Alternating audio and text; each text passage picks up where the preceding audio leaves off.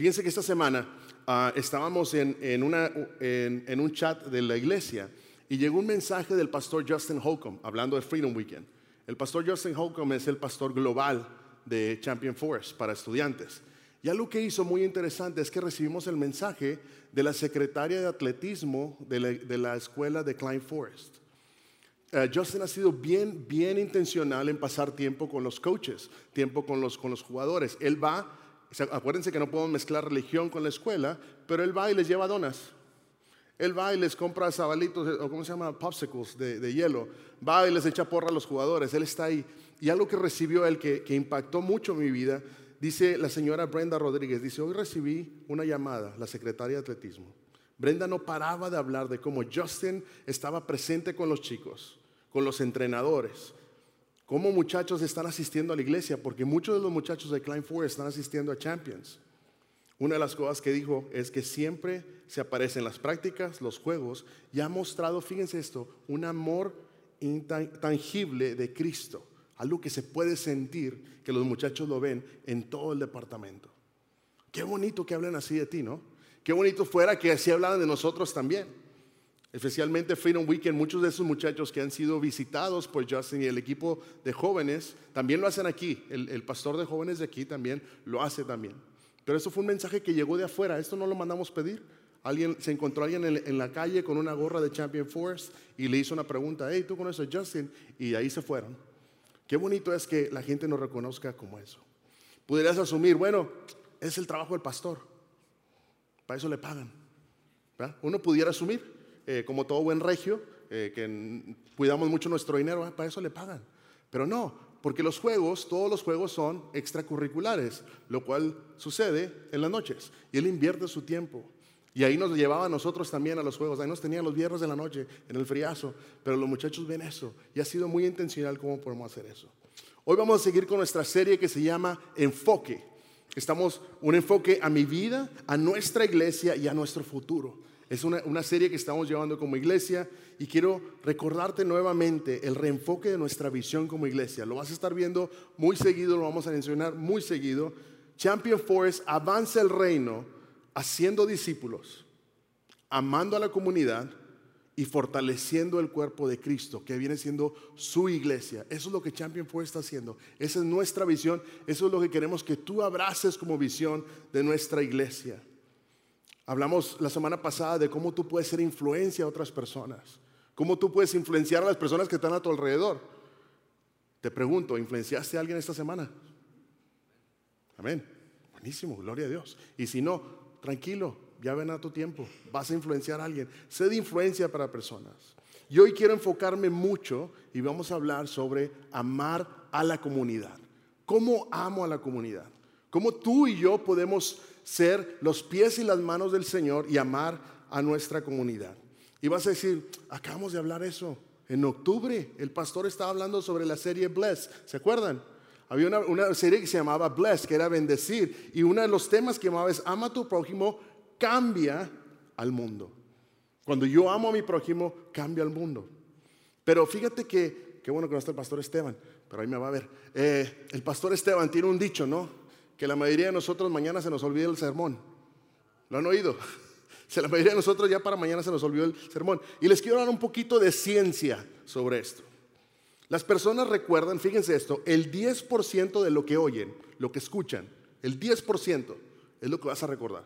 Así que si hoy yo estoy hablando, el 10% de todo lo que yo hablo es lo que te vas a quedar. El 20% de lo que lees.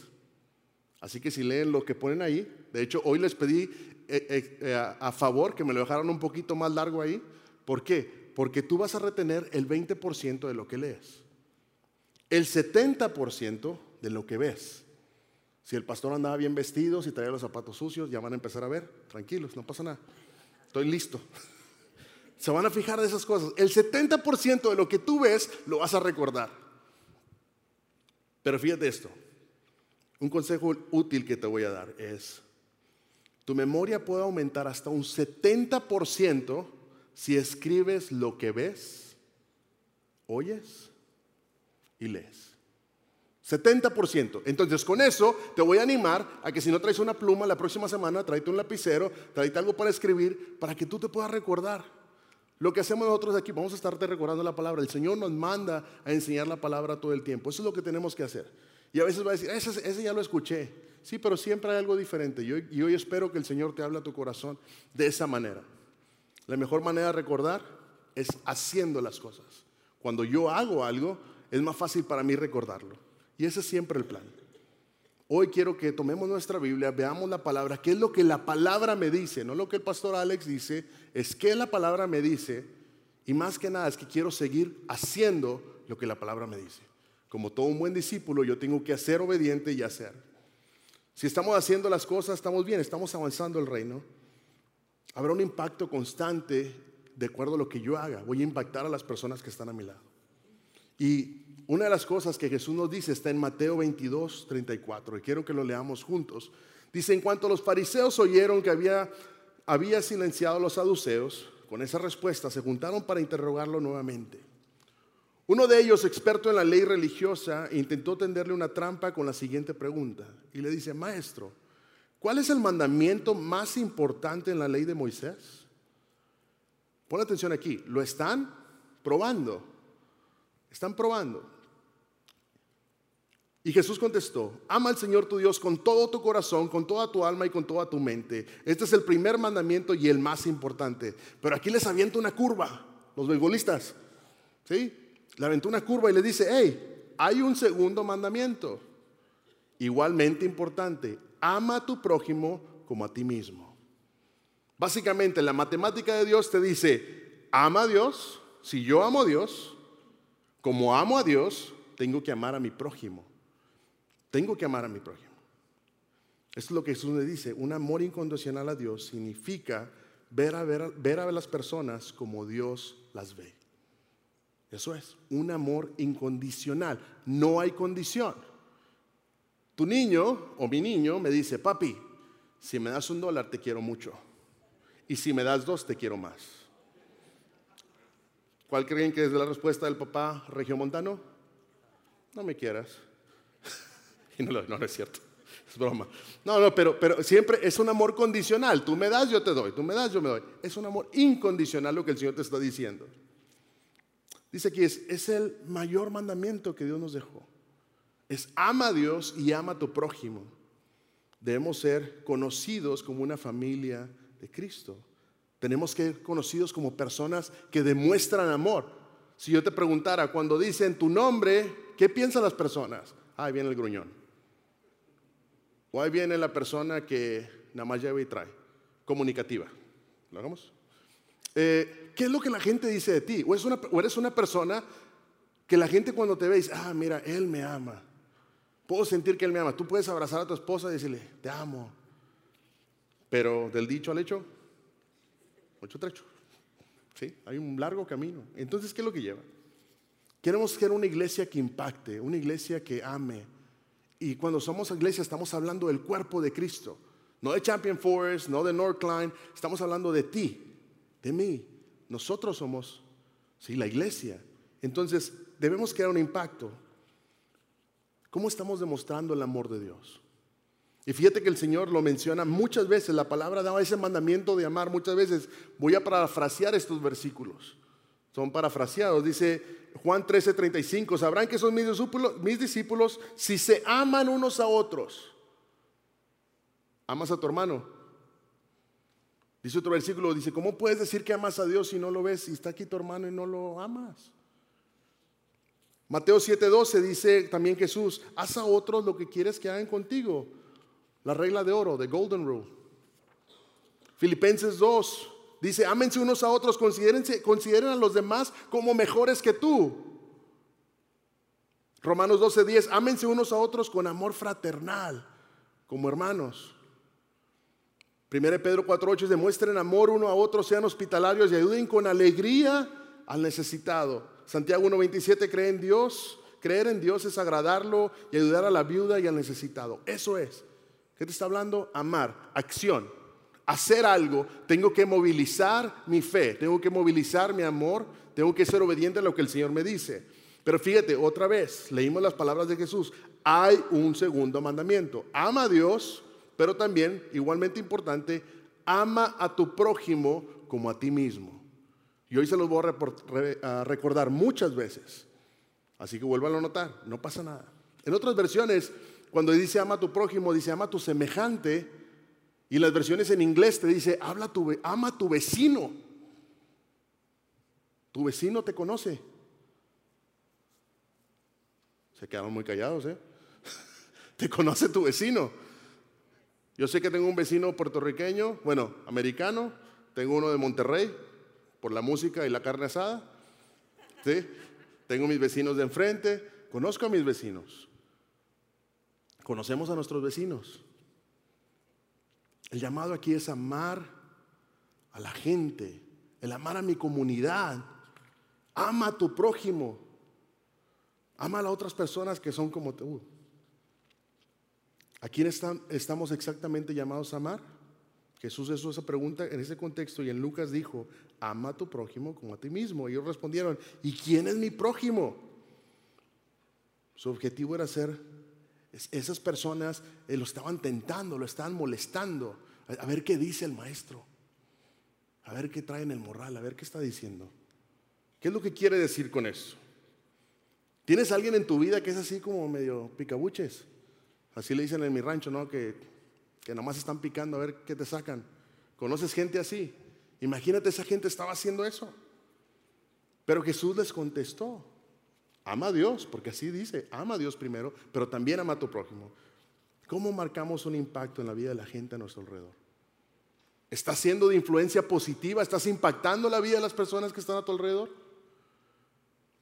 Me tocó esta semana, eh, fuimos al funeral de una persona de, aquí de la iglesia y mi hija viajó conmigo.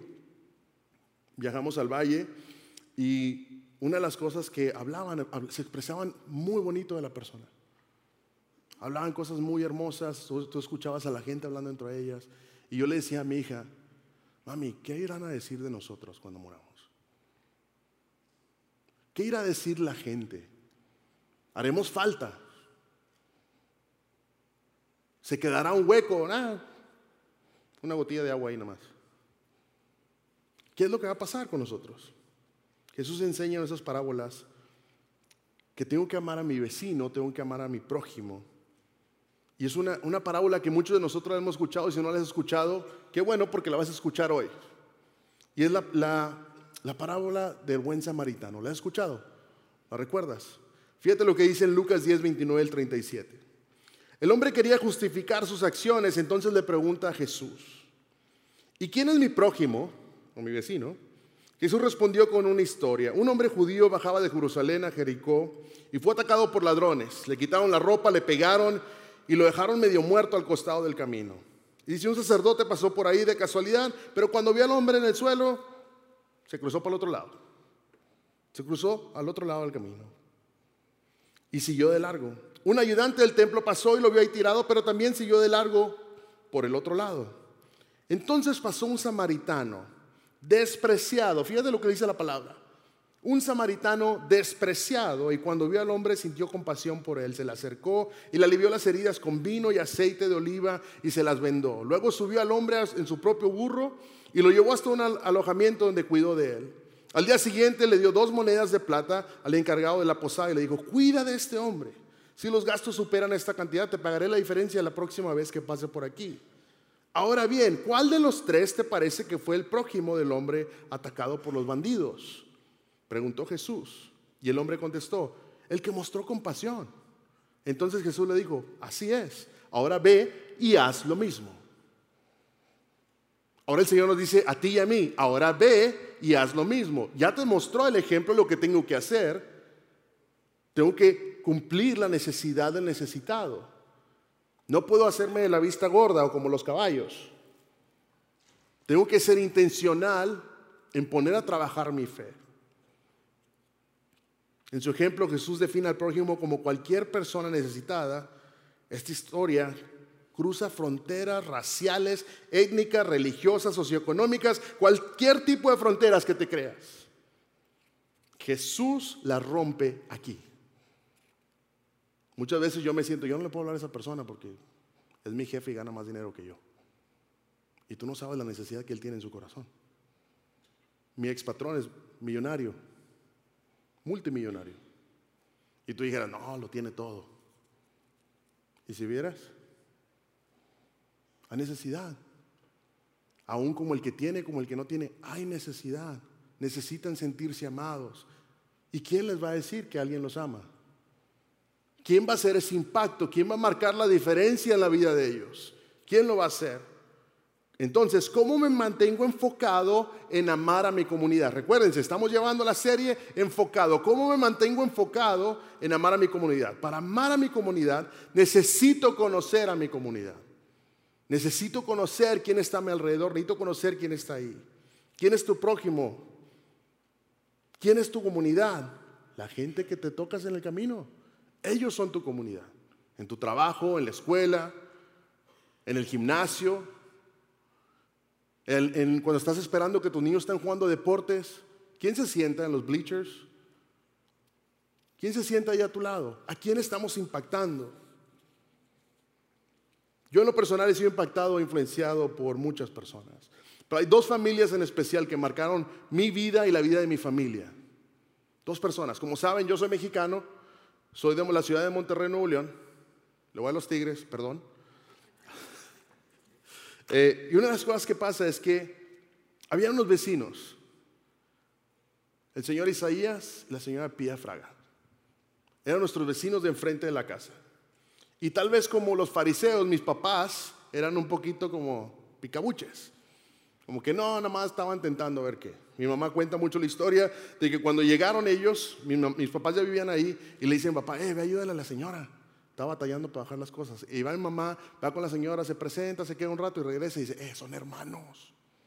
Y dice papá, no, ya, no las va a sacar de aquí. Así dijo mi papá. Y le pueden preguntar cuando lo ven que venga. Y decía, no, no los va a sacar de aquí. Esa fue una persona que estaban ahí. Después, había otra persona que se llama Hilda Canizales. La señora Hilda eh, vivía cerca de la colonia. Hay una, saqué una foto en Google Maps Nuestros vecinos, mi casa de, mis papás, no es mía, la de mis papás es la casa azul, y la casa de mis vecinos donde veía el señor Isaías y la señora Pía, que también fueron mis pastores, vivían en la casa de esta rosa, roja, no sé, no entremos en detalles. Ah, y era bien fácil que el vecino te viera. Y tal vez tu casa no está tan cerca como eso, pero ¿qué impacto estoy haciendo yo con mis vecinos? Una de las cosas que pasa es, había una persona que se llama Hilda.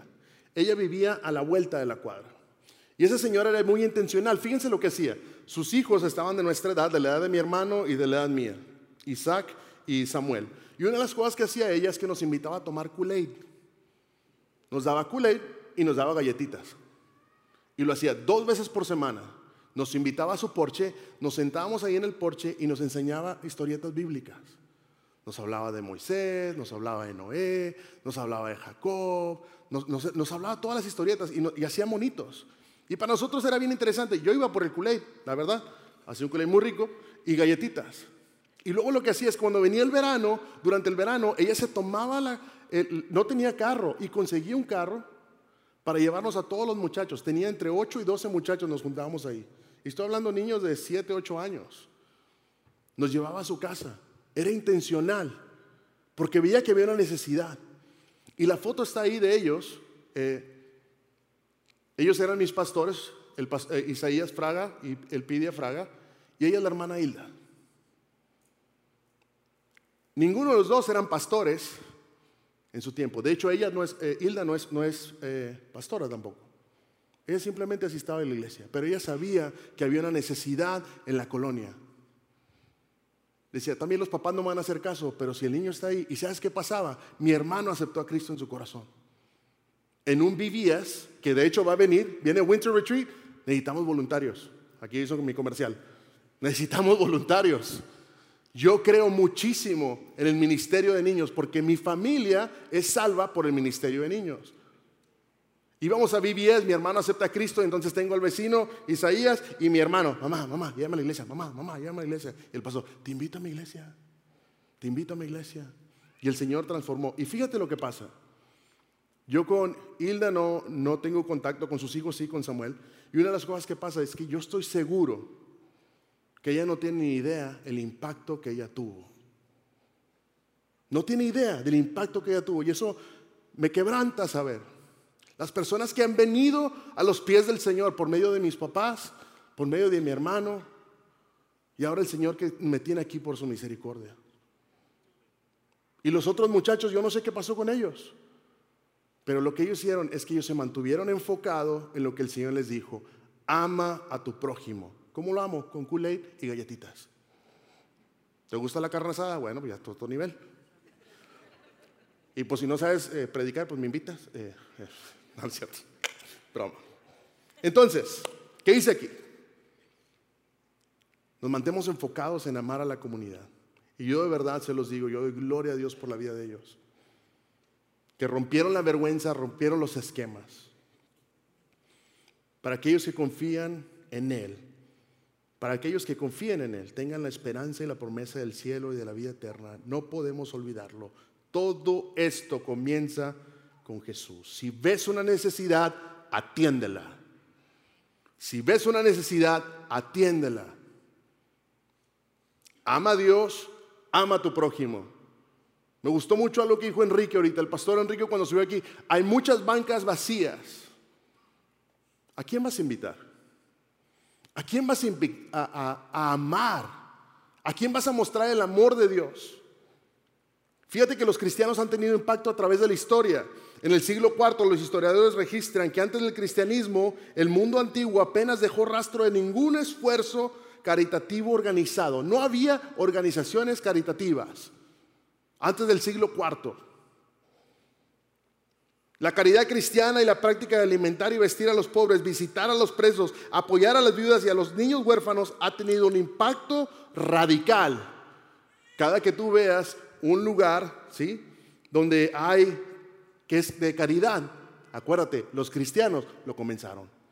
Porque obedecieron la palabra de Dios que les decía, ama a tu prójimo. La Convención Bautista del Sur ya ha ayudado a 2.5 millones de personas, a más de 2.5 millones de personas en 85 países, y eso lo has hecho tú a través de tus ofrendas. Estás amando a la comunidad. Aún más cerca, ¿se acuerdan de Harvey? Muchas de nuestras familias están aquí porque la iglesia se movilizó a amar. Entonces te quiero mostrar tres elementos y voy terminando que tengo que mantener para mantenerme enfocado en amar a mi comunidad. Cuando yo amo mi comunidad, oro por mi comunidad. Yo oro por mi comunidad. ¿Cómo la amo? Orando.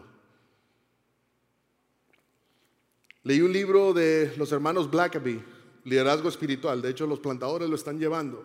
Relata la historia de Eva Bates, una mujer canadiense que ella quería un rol de liderazgo en la iglesia, pero era ancianita dice que estaba frágil y que ella no podía hacer nada. Y ella quería ser líder, pero no podía. ¿Sabes qué podía hacer? Orar. Ella oraba. Cada que había un evento de evangelización, iban con la hermana Iva. Le decían, ore por nosotros. Y llegaba alguien y testificaba. ¿Y qué pasaba? La hermana iba sentadita atrás decía, gracias Señor. Impactó su comunidad orando por ellos. George Mueller, uno de los, de los escritores y oradores más conocidos por la oración, duró 35 años, 36 años, perdón, orando por cinco personas, por nombre. Él oraba todos los días sin cesar, por cinco personas, por nombre. Dice, yo quiero que ellos vengan a las plantas del Señor. Yo quiero que vengan. El primero, ¿saben cuándo se, cuándo se convirtió? Se convirtió a los 18 meses después de que él comenzó a orar. Un año y medio después, cualquiera se daba por vencido. Y sabes qué es lo más interesante, 36 años después, el último fue salvo, después de que él falleció. Pero él oraba por su comunidad, él oraba por las familias. Si vemos una necesidad, llevémosla en oración, intercedamos por ellos, pero no se queden solamente ahí. Amo a mi comunidad orando por ella. Amo a mi comunidad supliendo las necesidades. En Santiago la palabra nos dice bien claro esto, fíjense. Santiago 2, 14 y 17. Amados hermanos, ¿de qué les sirve decir que tienen fe si no la demuestran con sus acciones? ¿De qué te sirve? Santiago 2, 14 al 17. ¿Puede esa clase de fe salvar a alguien? Supónganse que ven a un hermano o una hermana que no tiene que comer ni con qué vestirse y uno de ustedes le dice, adiós, que tengas un buen día, abrígate mucho y aliméntate bien. Pero no le da ni alimento ni ropa, ¿para qué le sirve?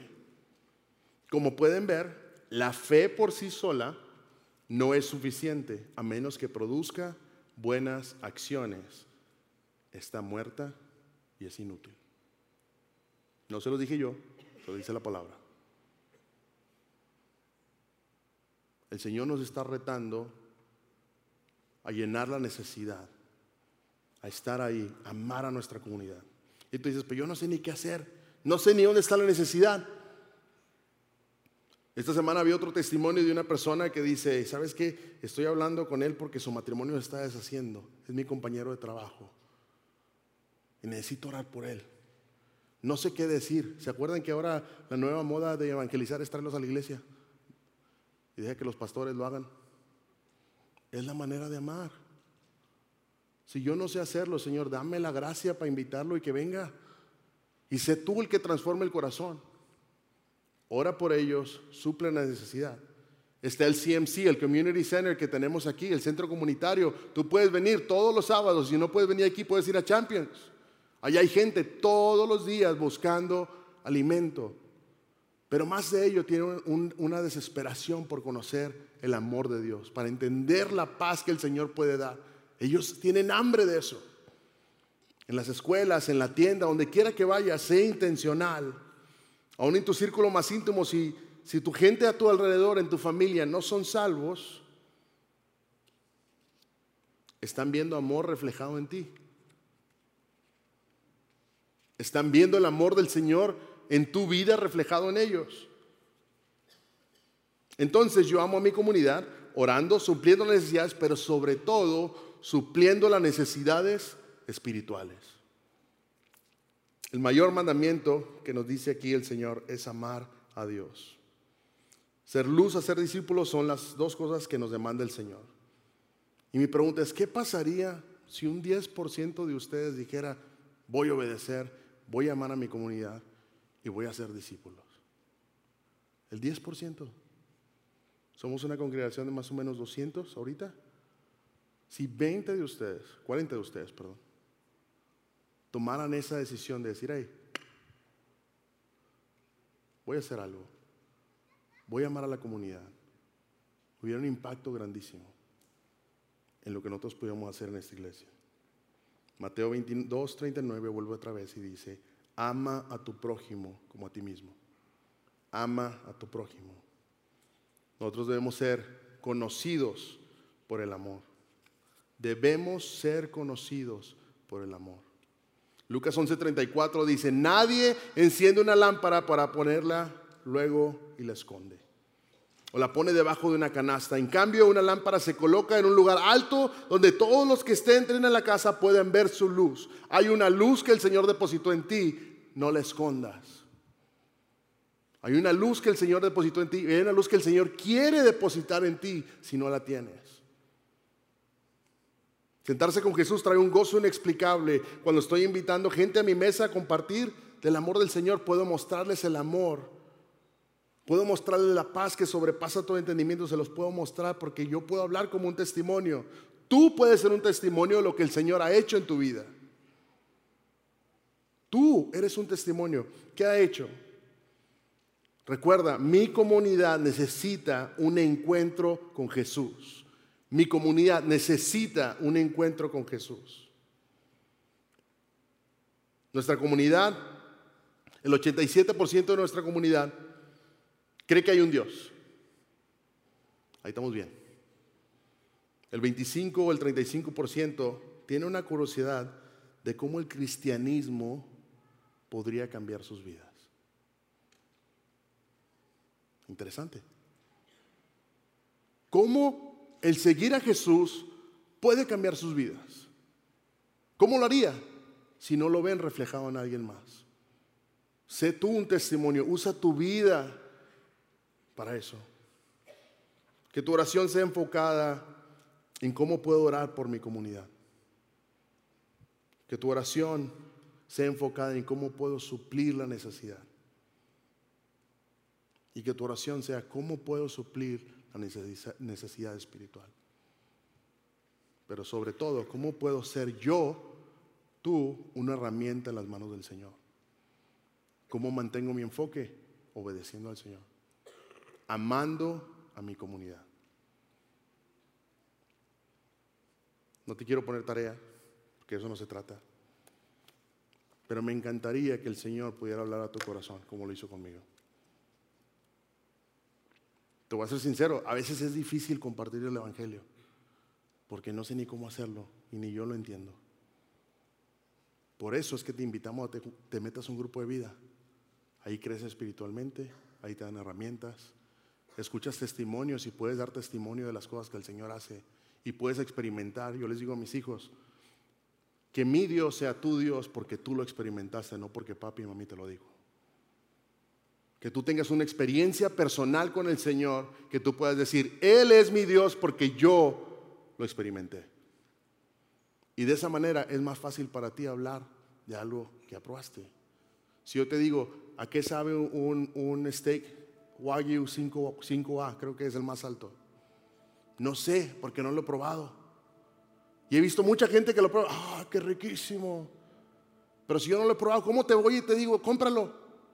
Gasta 300 dólares por un steak. Locura.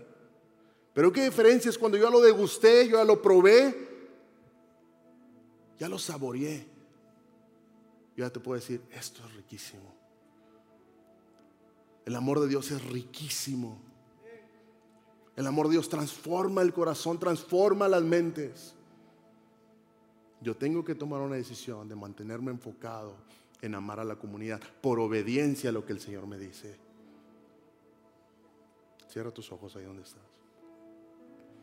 Tal vez viene una persona a tu mente, tal vez viene el vecino a tu mente. Alguien el Señor está poniendo en tu corazón. No hagas caso omiso. No cierres tus oídos. ¿Quién sabe si tú puedes ser el vecino como el pastor Isaías? que en su tiempo no era pastor, o la hermana Hilda, que ella simplemente iba a la congregación. Y las vidas que han sido impactadas porque ellos tomaron la decisión de amar a su comunidad. El Señor te está retando hoy. ¿Estás dispuesto a obedecerle? ¿Estás dispuesto a escuchar su voz y mostrarle al mundo lo que el Señor puede hacer? O tal vez dices, yo no lo conozco, yo quiero conocer a ese Señor que tanto hablan, quiero experimentarlo. Hoy es tu día. Vayamos al Señor y Señor, gracias. Gracias Dios porque tú nos hablas día a día. Ayúdanos a ser obedientes a tu mandato, Dios. Ayúdanos, Señor, a que nuestra fe no sea una fe hablada, sino una fe vivida. Ayúdame a amar a esas personas que tal vez son difíciles, las personas que has puesto a mi alrededor con un propósito. Señor, y si alguien no te ha conocido hoy, que ellos tomen la decisión de seguirte como su Señor, como su Salvador. Que puedan experimentar ese amor y degustar ese amor y esa paz y esa confianza que solamente tú puedes dar. Transforma nuestro corazón y alinea nuestro corazón a ti cada día, Dios. Te amamos y te glorificamos porque eres bueno. Si tú tomaste decisión hoy, yo te pido que te pongas de pie. Queremos orar por ti. Si tú sabes a alguien que tienes en tu corazón, dices, yo tengo que dar un paso de fe hoy, porque yo no sé si mañana esa persona que vino a mi mente hoy va a estar viva. Es tan serio como eso. He escuchado uno y miles de testimonios de personas que si tan solo me hubiera acercado y le hubiera dicho que Jesús la amaba, su vida hubiera terminado en un lugar diferente. Si el Señor te está llamando a eso y hay alguien en tu corazón y aún si no sabes ni cómo hacerlo, yo te pido que te pongas de pie para orar por ti. Queremos orar por ti, queremos acompañarte. Como iglesia queremos estar ahí, queremos darte herramientas para que lo puedas hacer. Hay un libro que se llama Next Steps. Y es bien simple llevarlo. Y es, y es un discipulado de llevar a alguien a conocer al Señor. Si tú sientes algo en tu corazón, yo te pido que te pongas de pie. Ponte de pie en el lugar donde estás. Y deja que el Señor use tu vida para algo especial. Sé Isaías, sé esa Hilda. Lleva el amor de Dios a otras personas. Gloria a Dios por sus vidas. Señor, gracias. Porque hay personas valientes, Dios, que están dispuestas a escuchar tu llamado. Yo te pido, Dios, que les des la sabiduría, que les des la tranquilidad, que no es lo que ellos van a hablar, sino lo que tú vas a hablar a través de ellos. Que ellos puedan ser un testimonio vivo, Dios, para glorificarte, para llevar a más personas y engrandecer tu reino. Señor, te amamos y te glorificamos porque eres bueno. En el nombre de Jesús.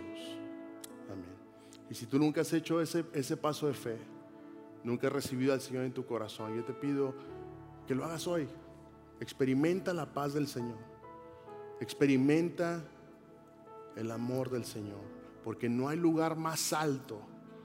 No hay un lugar más alto al que tú puedas llegar estar en la presencia del Señor. Él quiere amarte, Él quiere mostrarte su amor. Él quiere mostrarte su amor.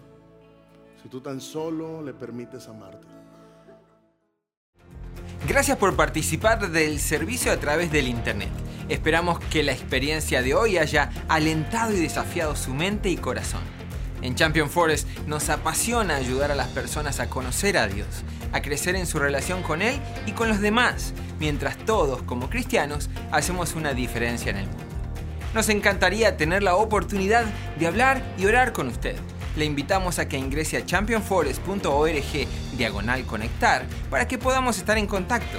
Y por supuesto, esperamos con ansias el momento de poderle saludar en persona en una de nuestras sedes.